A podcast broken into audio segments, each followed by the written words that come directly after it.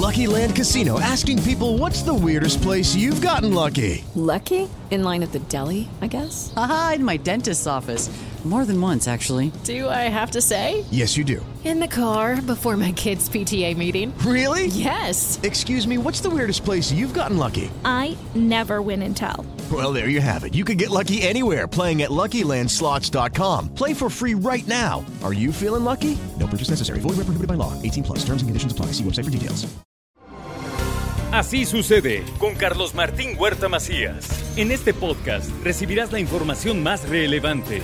Un servicio de Asir Noticias. Es martes y ya llegó la hora de sector empresarial de la IP. y para eso está con nosotros el señor Luis G. Inman. Y podrías decir que es IP, porque cualquiera podría decir. Iniciativa privada. Exactamente. Aunque dentro de la iniciativa privada, como nos explicaba el abogado en algún momento, también hay una subdivisión. Están los privados de iniciativa. ¿Y cuáles son? Pues los que son bien güeyes, man. Ah, yo ¿O no? entendí unos privados. No, no, privados de iniciativa, no tienen iniciativa. Ah, ya. Sí. Ya, ya, ya. Bueno, Muy ¿cómo bien. estás? No, bien, bien, bien. Todo en orden. ¿Todo en orden? Sí, sí, sí, muy Hoy, bien. ¿de qué nos vas a hablar, señor? Pues mira, es una comunicación interna que muchos de los empresarios no tenemos esa disponibilidad, se llama, de hacerla dentro de la empresa.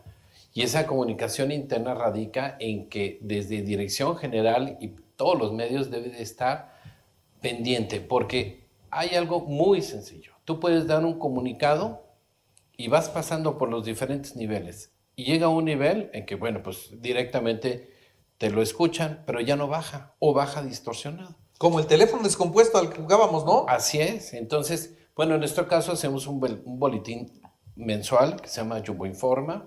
Y bueno, pues ahí sale los compañeros del mes. ¿no? Es importante siempre qué proyecto es el que más y, y- y mejor se vendió.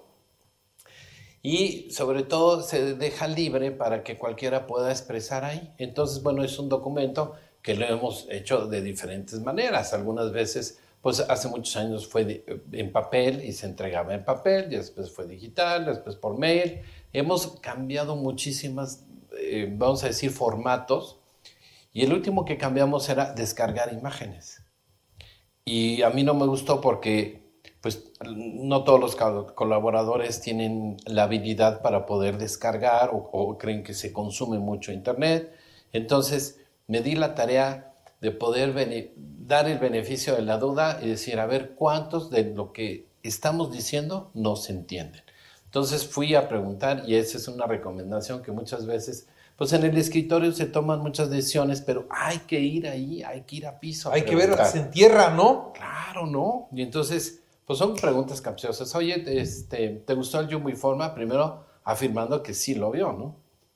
Y te das cuenta ahí que... Oh, este, sí, sí. Exacto, sí, sí, lo vi. sí, ah, sí. bueno, ¿y qué fue lo que más te gustó? Ahí ya valió, ¿no? Y entonces, pues a los de Mercadotecnia les dije, bueno, pues es una manera de que sí podemos tener una comunicación efectiva. ¿Y por qué se tiene que tener muy efectiva? Porque resuelve los problemas de, más rápido. Aumenta la productividad porque si están enterados pueden tomar una solución más rápido a los problemas y incrementar la relación entre los colaboradores. Esa relación es que se llevan un poco mejor porque saben, pues, cuando viene un vendedor, ah, tú vendiste este proyecto en tal lado, ah, me enteré. Entonces, la relación se va mejorando. Hay una más, mayor interacción. Exactamente. Y bueno, pues eh, la principal causa de los que dicen es que no tuve tiempo de leerlo.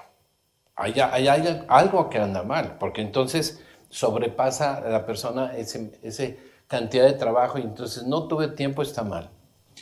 Este, es que tuve mucho trabajo.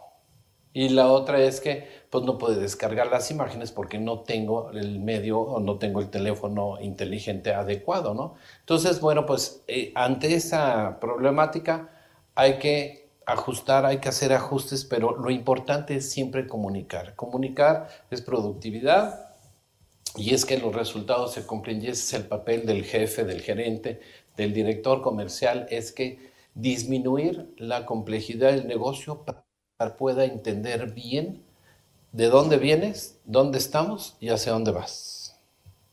Está bien, está bien. Sí, no, si la comunicación, la comunicación Ah, pues, es bien importante, ¿no? dime, Pero la, com- la comunicación interna de todas las empresas es fundamental. Cuando la comunicación interna jala bien, la armonía, la interacción de las personas y el rendimiento de las mismas funciona y da mejores resultados. No hay duda. Sí, y, y- te agiliza mucho la solución de los problemas porque si alguien se entera que va un pedido para Sonora, entonces yo creo que por ahí entre, entre los amigos que, que cargan y que dicen, ah, bueno, esto va para Sonora, ¿no? Ya no es muy fácil de que, ah, pues mándalo si me falta algo, ¿no? Entonces te ayuda a ser más productivo, se soluciona más y tienes me- mucho mejor relación entre los colaboradores. Comunicación organizacional. Pues tú eres el experto, ¿nos podrías dar una plática? Con mucho gusto. Eso. Sí, con mucho gusto. Muy muchas bien. gracias. Gracias a Señor ti. Gilman, muchas gracias. Gracias. Así sucede con Carlos Martín Huerta Macías. La información más relevante ahora en podcast. Sigue disfrutando de iHeartRadio.